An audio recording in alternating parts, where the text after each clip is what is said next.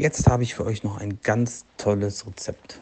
Das ist grüner Spargel mit Tomatensalsa. Dazu gibt es ein leckeres Schweinesteak. Für den grünen Spargel benötigt ihr 500 Gramm grünen Spargel, 20 Milliliter Olivenöl, Salz, Pfeffer, Zucker, frischen Salbei und etwas mageren Schinken. Am besten luftgetrocknet Serrano oder Parma-Schinken eignet sich hervorragend. Für die Tomatensalsa nehmt ihr eine Grapefruit, 200 Gramm Cherrytomaten, eine Schalotte oder Zwiebel, eine gelbe Paprika, etwas Salz, etwas Pfeffer, Essig, Öl und eine Zehe Knoblauch. Und wer mag, kann natürlich gern etwas Ingwer mit dazugeben. Und für die Schweinesteaks braucht ihr natürlich pro Person ein schönes Schweinesteak, ob 200 oder 300 Gramm. Dazu etwas Öl, etwas Butter, etwas Knoblauch, etwas Rosmarin, Salz und Pfeffer. Zur Zubereitung. Den Spargel lasst ihr so wie er ist, macht nur unten die trockene Stelle vom grünen Spargel ab.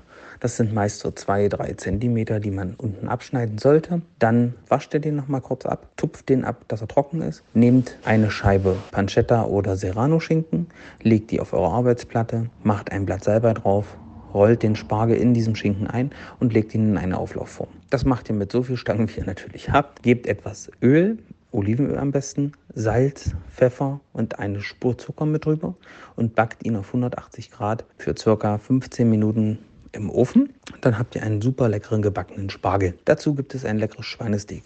Dieses würde ich euch empfehlen, kurz scharf anzubraten in einer Pfanne mit Öl, etwas Butter hinzuzugeben, eine angedrückte Knoblauchzehe, etwas Rosmarin oder Thymian und dann es langsam gar ziehen zu lassen, wenn ihr beide Seiten schön scharf angebraten habt.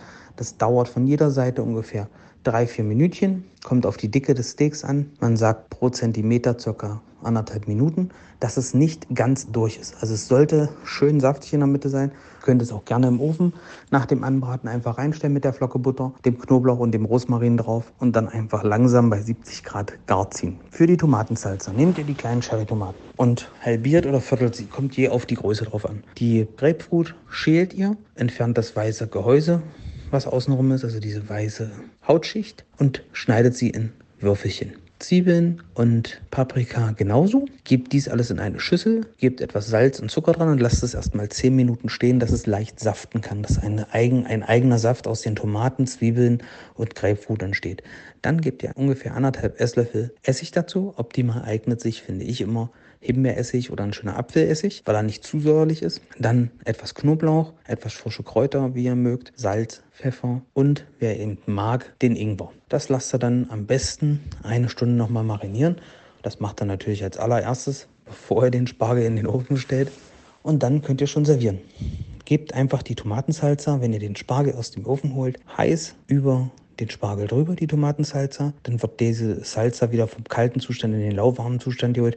Und ich mag diesen lauwarmen Zustand, weil man dann am besten die ganzen Nuancen schmeckt. Und dazu esst ihr einfach ein schönes Steak, habt sogar ein Low-Carb-Gericht und ich wünsche euch guten Appetit.